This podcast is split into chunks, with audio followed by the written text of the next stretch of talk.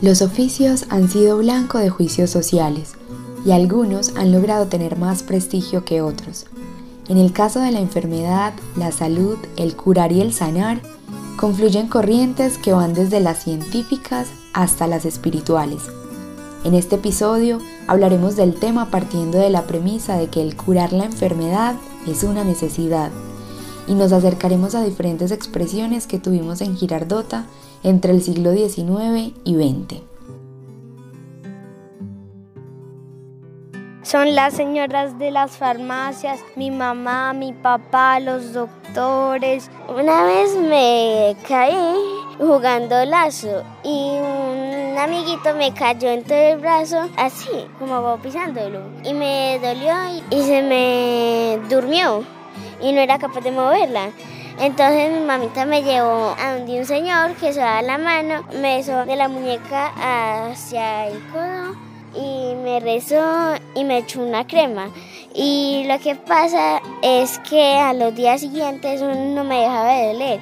Y mi mamita me llevó al hospital y es que era que se me había reventado una cuerdita. A veces mi mamá cosas que son de manzana que son malucas y a veces que son de miel le echa uno crema y lo empieza a, rezarle la mano. Y ahí le dicen a uno que si la, la tiene fracturada o descompuesta. Si me caigo de rodillas, mi mamá me pone una curita y si me aporreo mucho, me llevan del médico. Cuando yo estoy enfermo, mi mamá me da una pastilla y me acuesta en la cama y me da aromáticas.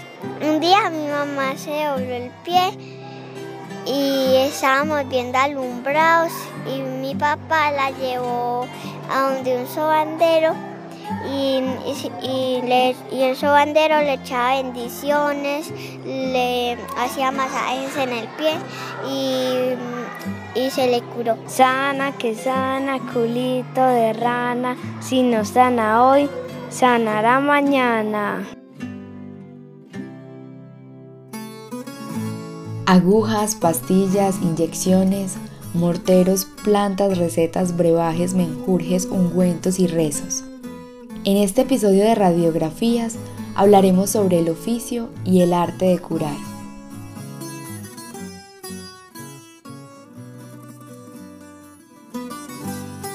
Mita, Mita, venga pues escuchemos el podcast de los oficios. Tía, traiga el ámbula donde sale papito trabajando en el tren vestido de matrimonio que le hizo doña Marta a mi mamita. Esperamos pues se sienten a escuchar nietos y abuelos. Recordemos juntos las historias familiares, riéndonos de lo que ya no somos, encontrando los parecidos entre parientes y extrañando a los que ya no están.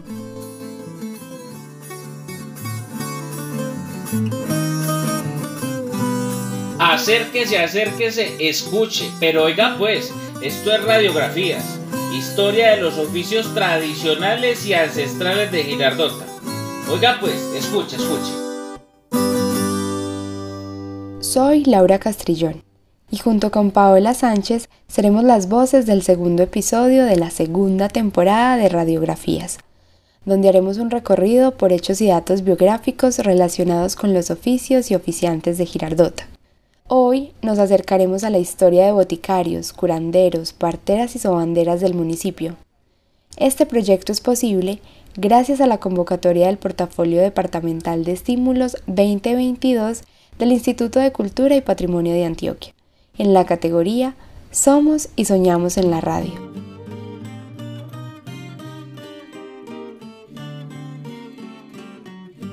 A lo largo de la historia de la humanidad, han cambiado los padecimientos, así como la experiencia del dolor y la forma de acceder a la sanación y el curar. Comencemos por situarnos en el tipo de enfermedades que se padecían por las tierras aledañas a Girardota en los siglos XIX y XX. La gastroenteritis, el colerín, la fiebre tifoidea, la meningitis y la tuberculosis eran pestes comunes que azotaban sin misericordia. Juan de Dios Cadavid, miembro del Centro de Historia, nos contó de sus memorias del pueblo cuando era un niño. La enfermedad de esa época, viruelas, la gripa, nos daba a nosotros, y sarampión, paperas. Ay, la mamá le cuidaba mucho los paperas a uno. Dolores de estómago. Había uno que llamaba que colerín calambroso, eso era, era viaje. Cuando uno le daba el colerín ya, que se empezaba como, a temblar, era que se iba para el otro lado ya. Es que primero no teníamos remedio a muchas cosas. Ahora, uno se enfermaba, el dolor de estómago, las lombrices. Y nunca le llevaban a uno del médico, sino que le daban paico, le untaban trementina. Yo mismo llevaban nunca al médico para esa enfermedad así. Como lo narra Juan de Dios, ir al médico no era una práctica común se buscaba primero recurrir a alternativas caseras, lo que había en la huerta y servía para sanar o a los vecinos conocedores de plantas. En aquella época, los habitantes del pueblo podían creer más en la palabra del boticario y el curandero que en el mismo médico, creencias que se transmitían de padres a hijos y en algunos casos aliviaban padecimientos. Además, ir al yerbatero o a la casa del vecino era mucho más barato que ir al médico, que con un lenguaje complejo recetaba medicamentos impronunciables.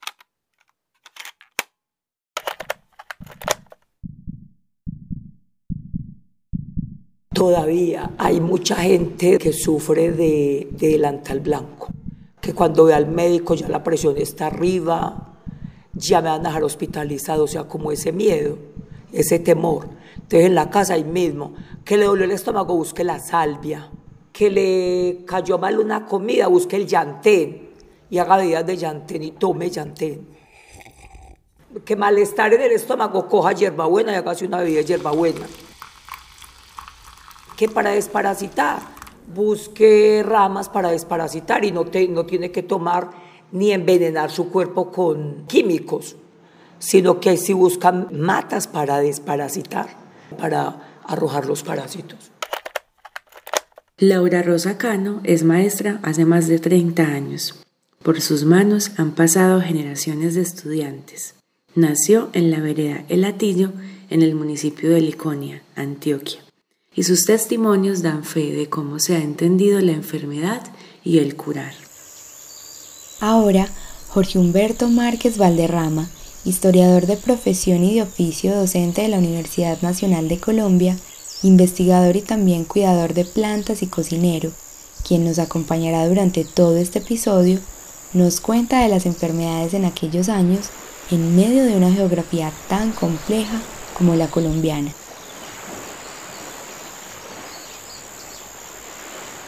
La gente en general era sana, pero había muchos peligros porque eran, o sea, son enfermedades de colonos, es gente que está es colonizando tierras selváticas, entonces las enfermedades están muy ligadas a esas condiciones precarias del colono que se está metiendo por zonas muy húmedas, pantanosas.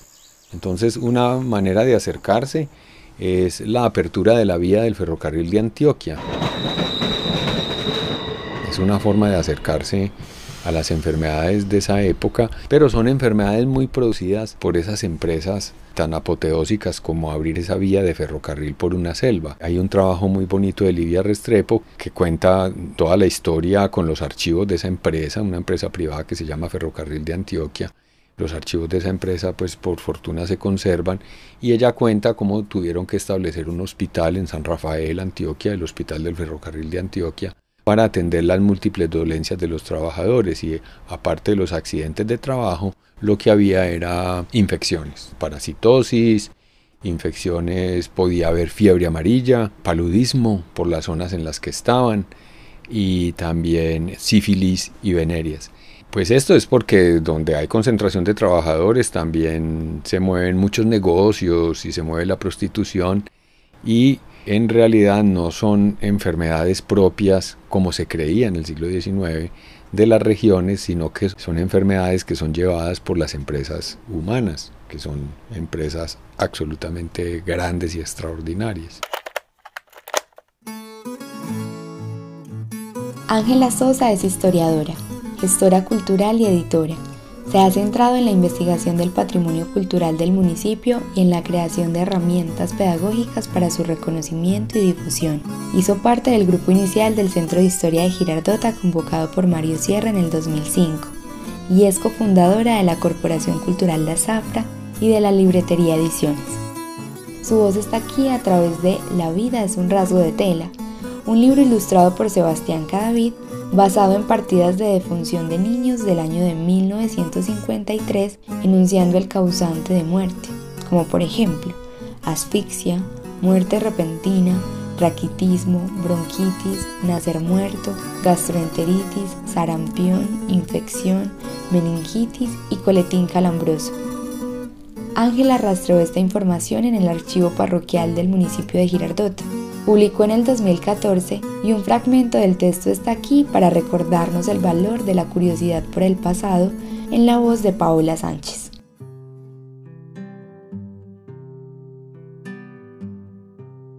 Yo tenía una hermanita que se me murió. Ella era mona y gordita. Y cuando se enfermó, se le hincharon los pies y se puso pálida como una velita. Las muchachas y yo éramos como bobas, no sé por qué la poníamos a recitar.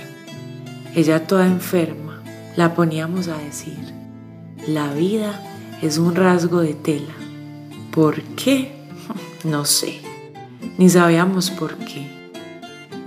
Es que la vida es como una tela que si uno la corta, se va yendo.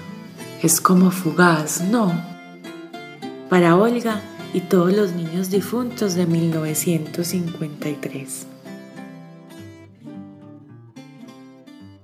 Nos cuenta Jorge Márquez que en los siglos XIX y XX para el dolor había muy pocas alternativas terapéuticas en América.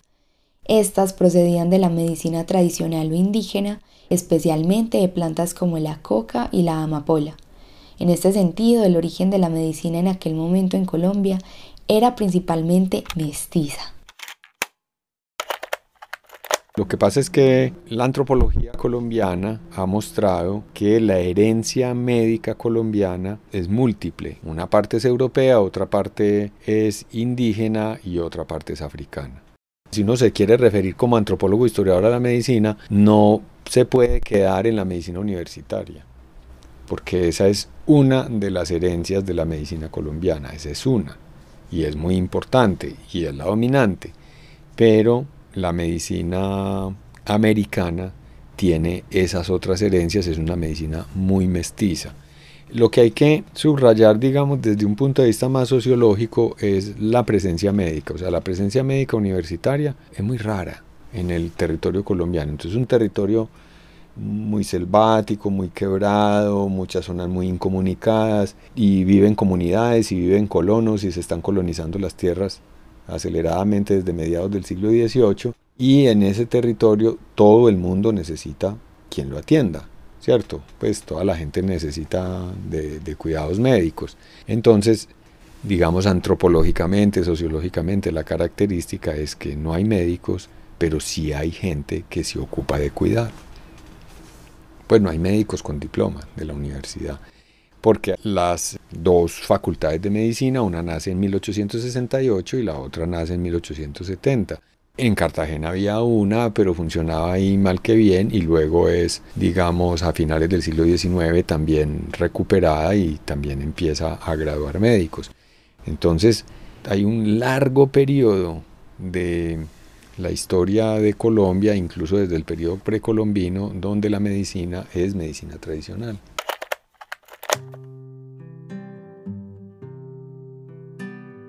Cuidar es ocuparse con atención y esmero de una persona, un animal, un espacio o una planta. El cuidado es una tarea que requiere tiempo y asistencia. Cuando cuidamos, se proporcionan las condiciones y remedios necesarios para sanar el alma y el cuerpo. Esta tarea, además, requiere una actitud vigilante. Todos en algún momento hemos sido cuidadores y cuidados por los más cercanos. Podríamos enunciar principalmente a las madres o abuelas como las primeras en aliviar o menguar el dolor. Un poco lo que reflejan las voces de los niños al inicio del episodio. Jorge Márquez también nos habla de ello. Leí ayer a un psicoanalista que decía que convertirse en tratante y en cuidador es muy normal en los humanos. O sea, uno no es médico, pero uno puede asumir ese rol de un momento a otro, por pura necesidad. O sea, usted no es enfermera ni médica, pero de pronto le tocó cuidar a la abuelita y le tocó actuar y ser autónomo y hacer lo que es debido en ese cuidado. Entonces eso de venir cuidador es muy antropológico, es de las bases antropológicas, pues de, de las bases del humano. Varios son los apellidos que hoy se conservan y están ligados a un oficio y sus oficiantes.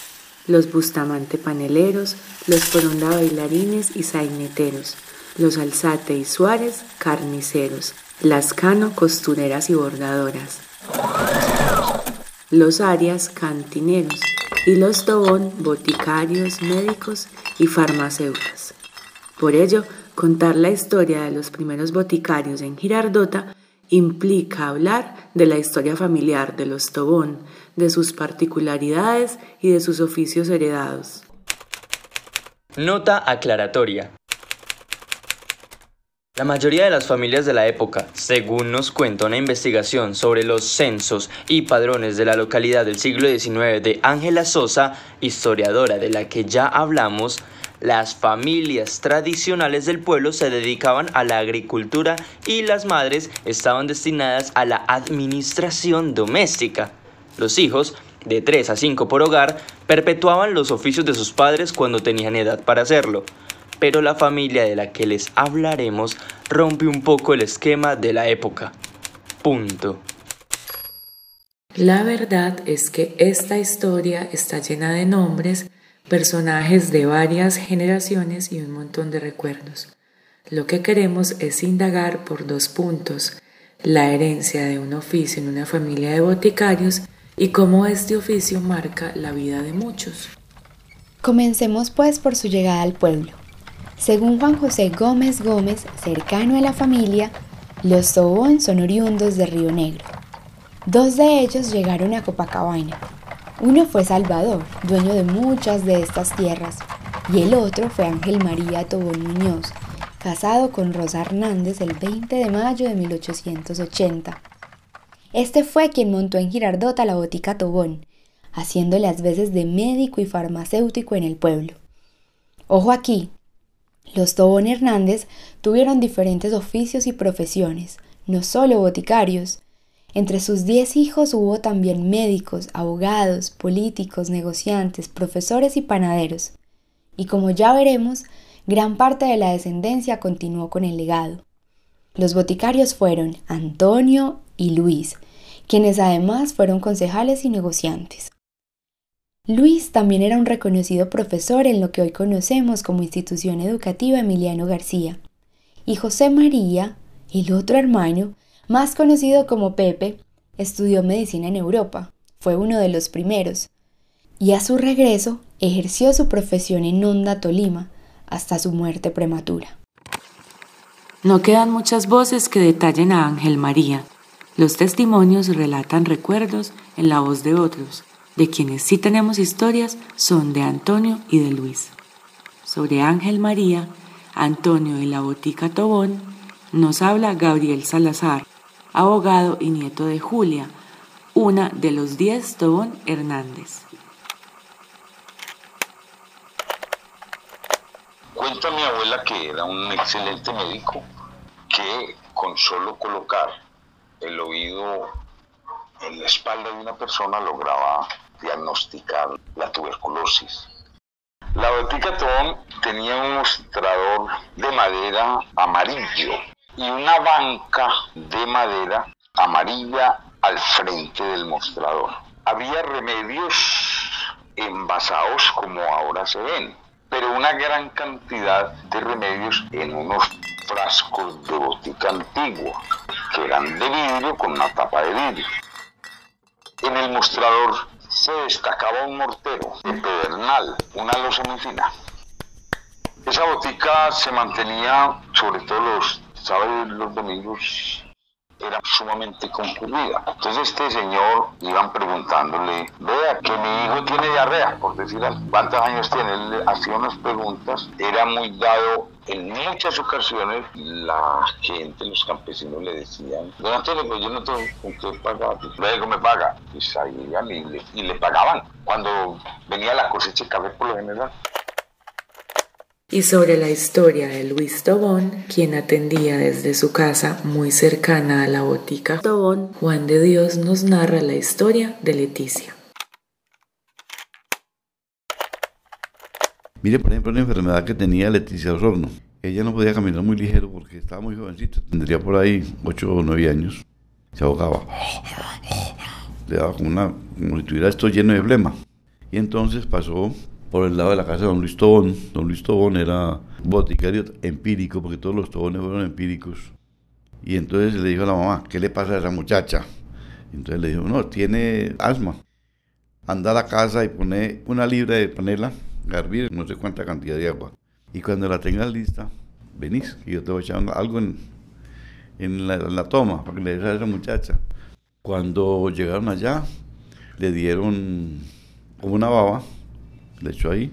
Y llegó a la calle y le dijo, ya voy, la a Leticia chiquita, Leticia Sorno, toda la olladita. Hay que vomitar. Eso es lo que yo quiero que vomite. Y ella tomaba agua panela y botaba un babón. Cuando vomitaba, botaba un babón. Y adiós. Algo particular de la familia es que no solo los boticarios sabían de remedios. Los conocimientos de plantas y medicamentos eran muy cercanos a los Tobón. Por ejemplo, Julia Tobón de Salazar, siendo maestra, era una mujer muy consultada por sus vecinos por asuntos de malestares, dolores y enfermedades una historia que nos recuerda a lo que decíamos de la preferencia por la búsqueda de remedios caseros y de la importancia del huerto con plantas curativas al inicio del episodio. Otra vez, escuchamos los recuerdos en la voz de su nieto, Gabriel. En el solar de la casa de mi abuela había un palo, no una mata, porque es que eso llega a ser un arbusto, un arbusto de coca todos los días, con toda seguridad, o, mientras yo estuve allá. Llegaba gente, doña Julia, que me puede regalar unas hojitas de coca para el dolor de una muela, para muchas cosas. Un arbolito, un, arbusto de coca, me paré verlo. Mi abuela mantenía muchos libros de medicina. Tenía libros muy antiguos que por ahí deben estar todavía. Y otra hermana que se llamaba Pepa le llevaba lo que se denomina el Bademeco, que era el libro con los remedios del momento y todas las indicaciones sobre el particular. Mi abuela era consultada, ¿qué le hago al niño que tiene un dolor de muela que tal le vaya? Y a nosotros, por ejemplo, si nos golpeábamos duro, si yo me golpeaba duro, nos daba árnica, que ahora es excluida, digamos, de las farmacias árnica. Si teníamos problemas en los ojos, ella tenía una repisa llena de remedios. Y un ejemplo de la herencia del oficio en la segunda generación de los Tobón son las hijas de Luis y su esposa Ana Cardona Valencia. Una de ellas es Elda Cecilia, química farmacéutica de la Universidad de Antioquia quien junto a su madre continuaron con la botica, que luego se convirtió en Droguería Tobón, donde actualmente está la farmacia Pasteur. En este espacio crecieron los hijos de Cecilia, que ya serían la tercera generación que continuó con la línea de formación de su bisabuelo, un hijo y una hija ingenieros químicos y otra hija médica. Quizá nuestros familiares y amigos recuerden más a Ana y a Cecilia que a la primera generación de boticarios de los que hablamos. Ana murió el 29 de junio de 2019 con 99 años, y nos hubiese encantado tener su voz en este episodio. Su nieta, Mónica Botero Tobón, nos describió a su abuela como una mujer inteligente, de una memoria prodigiosa y muy visionaria. Los recuerdos son en radiografías piezas múltiples y diversas que nos ayudan a hilar la memoria y la historia de Girardota. Gracias a la familia Tobón por sus aportes a la salud del pueblo. Al igual que en Medellín, a finales del siglo XIX, en Girardota eran muy pocos los médicos con diploma. Por ello eran tan importantes el boticario, el herbolario, el curandero, las parteras, sobanderas. Al crecer la medicina académica a comienzos del siglo XX, a estos oficios se les comenzó a despreciar y a atacar desde la ley. Jorge Márquez nos cuenta. Hay muchos otros médicos, hay por ejemplo el herbolario. El herbolario es médicos y médicas que saben tratar a la gente con el conocimiento de las plantas y el conocimiento de las plantas también es un conocimiento ancestral. Pues que de dónde viene el conocimiento, porque saben que las plantas sirven para tal cosa. Los mismos médicos antioqueños, por ejemplo Andrés Posada Arango, me acuerdo de él, él se mantenía hablando con los indígenas, aprendiendo botánica, pero botánica médica, la de los indígenas. Él viajaba al Chocó y le gustaba hablar con los jaibanás. Incluso publicó un conocimiento indígena que fue el descubrimiento del curare colombiano. El curare es un anestésico fuerte, un paralizante fuerte que se usaba mucho en África y que ya la medicina occidental europea lo había, incorporado, pero Andrés Posada Arango hizo un trabajo muy bueno sobre el curare de la selva del Chocó. Y entonces la medicina universitaria vivía muy interesada en las medicinas indígenas y sabían que eran ancestrales. Lo que nos hemos dado cuenta es que médicos con diploma eran muy escasos. Pues eh, se sabe por ahí de uno que trabajaba entre Río Negro y Medellín a comienzos del siglo XX, es de apellido Euse, con diploma, pero era francés. Entonces, no era que no hubiera médicos, sino que no tenían diploma, que es otra cosa. Entonces, si había gente que se ocupaba de curar las enfermedades, y bueno, al finales del siglo XIX yo empiezo a ver todas esas denominaciones que les dan, que les dicen médicos de experiencia, médicos irregulares, médicos sin diploma, y se usa mucho la palabra tegua, que todavía no se ha vuelto tan despectiva. Tegua es una palabra que proviene del altiplano cundiboyacense porque allá no se dice llamar al médico sino llamar al tegua. Y tegua en realidad se refiere es al nombre de un grupo indígena del pie de cuesta llanero, pues de donde termina la, la cordillera y va a empezar el llano. Los indios teguas vivían en ese pie de cuesta de la cordillera oriental y es una comunidad donde los hombres están especializados en ser médicos.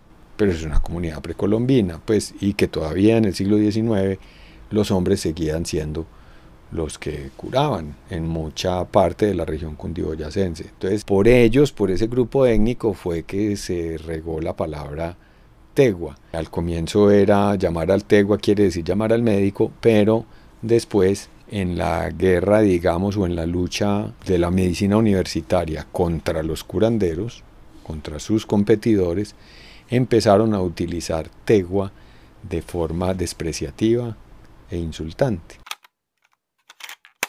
Solamente en 1905 aparece la primera ley que regula quién puede ejercer la medicina y todos ellos pasan a la ilegalidad, todos. O sea, parteras, odontólogos sin diploma, médicos sin diploma, curanderos, todos se ocupan de las artes de curar desde hace tiempos y sin embargo pasan a la ilegalidad con esa ley. Pero esa ley tiene una salvedad. El que muestre que lleva cinco años de ejercicio y muestre buena conducta y muestre recomendaciones de gente notable del pueblo donde trabaja, lo dejan ejercer, le dan una licencia. ¿Por qué hacen eso? porque es que los médicos diplomados son muy escasos todavía. Y los que hay, que se gradúan de las universidades, de la de París, de la de Medellín, de la de Bogotá, de la de Cartagena, no quieren trabajar en las zonas recónditas del país. Quieren trabajar en una ciudad donde haya clientela, hacer profesión liberal y piensan pues que es una profesión con promesa de ascenso social. Entonces, sigue habiendo durante mucha parte del siglo XX ese problema de que hay que tolerar y entonces a esos médicos en general les dicen médicos tolerados.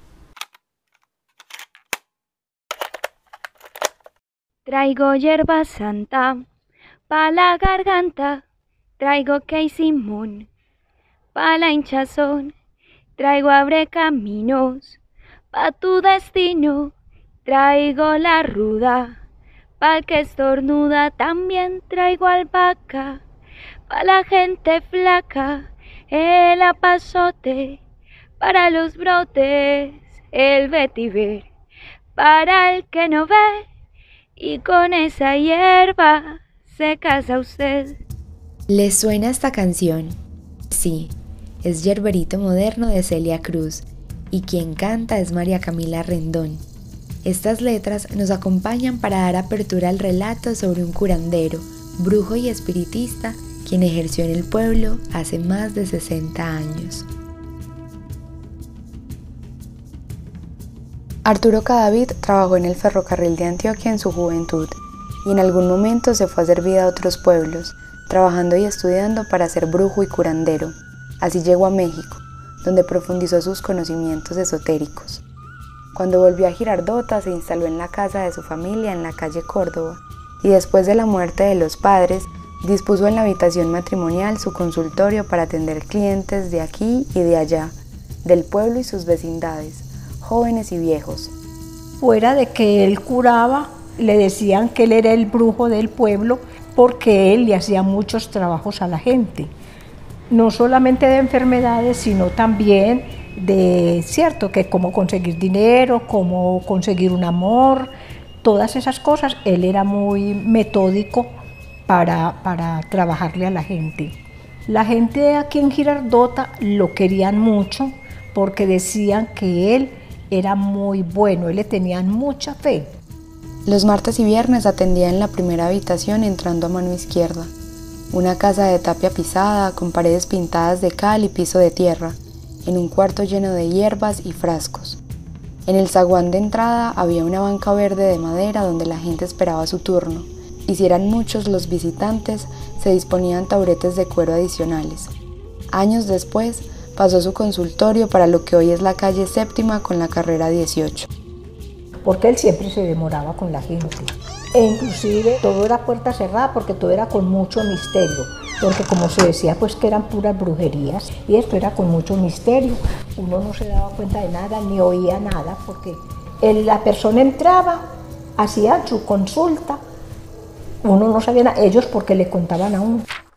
Entre los elementos más preciados de Arturo había cuatro libros. Él tenía magia negra, magia blanca, magia amarilla y magia verde. Son cuatro libros grandes, que ahí era donde él estudiaba y él le decía a uno que si uno quería estudiar, que uno estudiara, pero que uno para estudiar lo que él sabía, uno tenía, no podía pertenecer a la iglesia. Además de los libros, su magia estaba almacenada meticulosamente en frascos de vidrio. Frascos oscuros, y ahí era donde él hacía las preparaciones para mandar los jarabes y los brebajes que él le mandaba a la gente. Él les hacía preparaciones de tomas, para riegos, para hacer saumerios, todo eso lo manejaba él. También usaba purgas y remedios a base de hierbabuena y limoncillo, pero especialmente de ruda. Además recomendaba cremas, mezclas y cápsulas con sus recetas. Punturas para la gota, que les mandabais que el linimento, que eran cosas muy calientes para hacerse, frotarse pues en las piernas o en los dolores, ¿cierto? De los brazos. Yo me acuerdo de eso, es que el linimento, yo no sé si eso todavía lo venderán, no sé. Usaba mucho mentol, vaporú, con todo eso él hacía cremas, mezclas para mandarle a la gente pues para los dolores.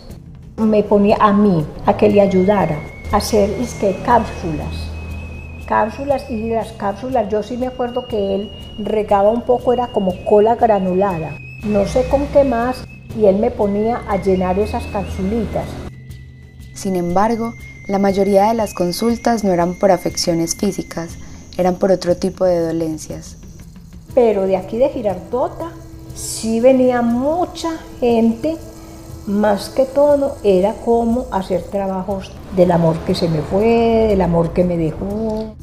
Mantenía muñequitos de cera con formas de hombre y de mujer, a los que llenaba de agujas según el trabajo. Muchas cajitas con cajita de cartón, que él mismo como que las hacía. Entonces le ponía la oración debajo y el cuerpo del muñequito encima y tapadito. Pero eso iba con nombres y todo. Según él, su consultorio era un negocio rentable, daba buena plata, pero para poder ingresar se debía hacer un ritual especial. Uno tenía que ir a, a un monte virgen a sacar que el hueso de un gato que lo cocinaba ya, pues pero eso él lo contaba, ¿cierto? Que él tuvo que hacer eso para él poder estudiar eso. Entonces eran las lecturas que de la magia negra, pues que esos eran los libros con que él trabajaba. Por su condición de brujo espiritista, dicen que no le era fácil morir, ni siquiera cuando le debieron amputar las piernas y se estaba descomponiendo en vida. Porque es que el tío decía que él trabajaba con espíritus. Él era espiritista también. Y él no moría, él penó, él penó mucho, y con los piecitos muchos. Él prácticamente murió podrido del todo. Nosotros lo sentábamos en el pato y quedaban los pedazos de carne en el pato.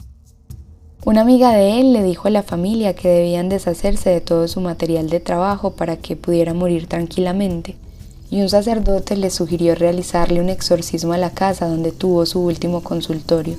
Ninguno de los dos las acompañó, pero les dieron las indicaciones.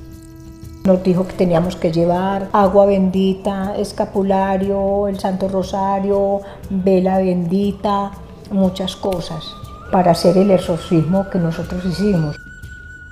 Encontraron fotos de muchas personas, libretas con nombres, frascos con todo tipo de pócimas, tierra de cementerio y hasta pedazos de ropa de muerto. Hicieron una hoguera y lo quemaron todo.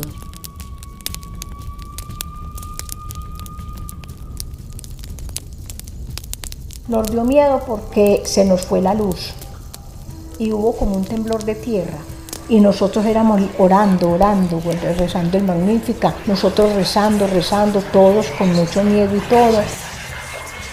Nosotros todo eso lo destruimos y eso explotaba, ¡pum! ¡pum!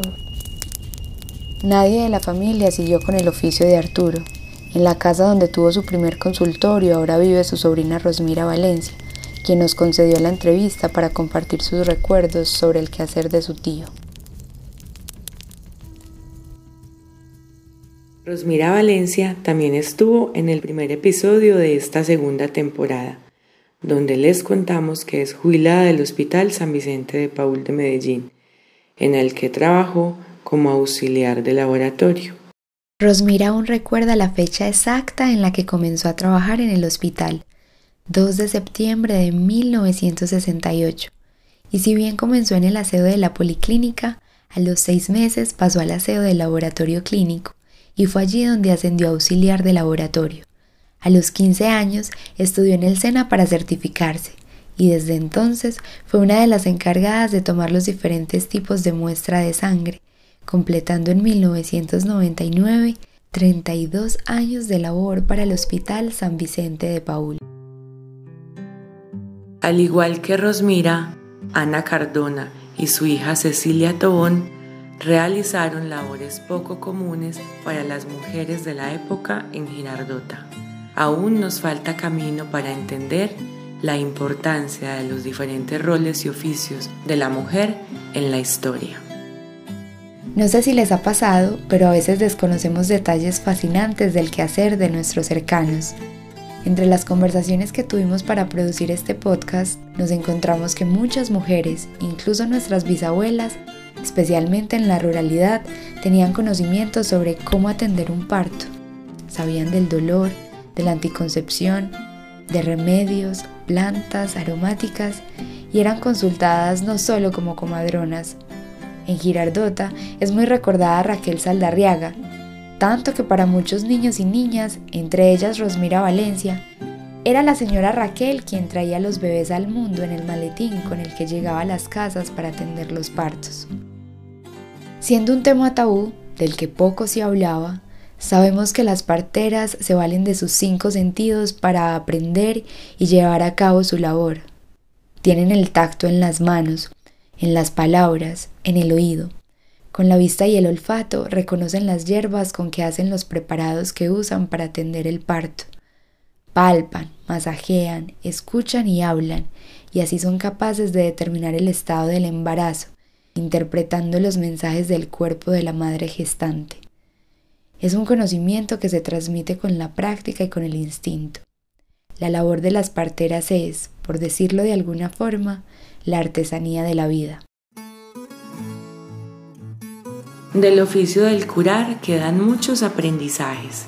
La gratitud a las madres y padres por ser los primeros cuidadores, a las abuelas por sus aromáticas curativas, a las manos de las parteras, sobanderas, rezanderos, a los boticarios por sus conocimientos y remedios, a la ciencia y sus múltiples avances y posibilidades. Entender al fin que ante la fragilidad nos quedan los saberes del cuidar y el sanar. Las herramientas para calmar nuestras dolencias crecen en la tierra y hay quienes han sabido entenderlo desde tiempo atrás para nuestro beneficio. Hoy en día todavía acudimos a ciertos métodos artesanales y antiguos para tratar algunas enfermedades. Depende de todos que estos conocimientos no desaparezcan, que perduren.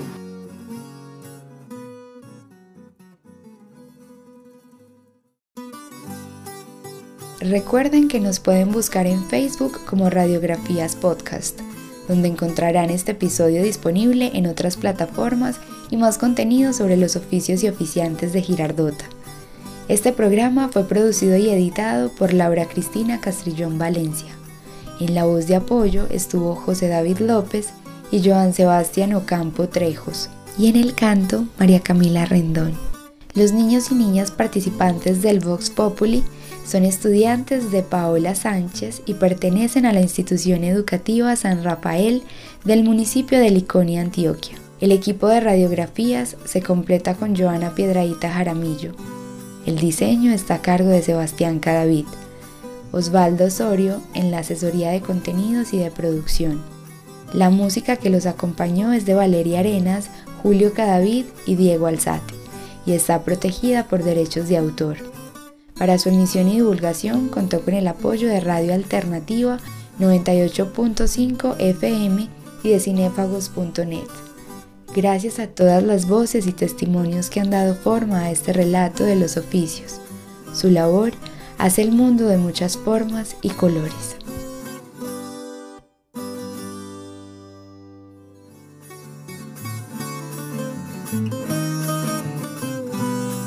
Acérquese, acérquese, escuche, pero oiga pues, esto es radiografías, historia de los oficios tradicionales y ancestrales de Girardota. Oiga pues, escuche, escuche. Esta es una convocatoria del Portafolio Departamental de Estímulos 2022 del Instituto de Cultura y Patrimonio de Antioquia.